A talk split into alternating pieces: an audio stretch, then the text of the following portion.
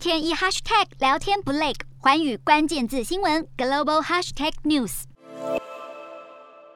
港星余文乐疯玩 NFT，更在拍卖专场上卖出亚洲最高金额 NFT。但虚拟交易、骇客诈骗事件层出不穷，就连他的买家也被骗。余文乐 IG 分享，买家因为用手机拍下钱包密码，被骇客偷走以太币，呼吁大家密码用纸笔写下最安全。就连天王周杰伦也是被害人，贴上哭脸表情。愚人节当天，周董说好友黄立成送他的无聊猿 NFT 被盗了，另外还有一枚图片猿 NFT，两名。Doodles NFT 也被偷了，损失估计上千万。NFT 爆红，艺人纪培慧也想踏入市场，没想到才透过通讯软体 Discord 去寻找币圈资讯，就误将诈骗讯息看成公告内容，花钱买下不存在的 NFT，欲哭无泪。而验证购买 NFT 的通讯平台 Discord 也经传被害，发出许多诈骗讯息，导致 NFT 市场最近乌云笼罩。想跟上潮流进入 NFT 世界，但资安问题层出不穷，得小心。各资讯息外泄，才不会让投资血本无归。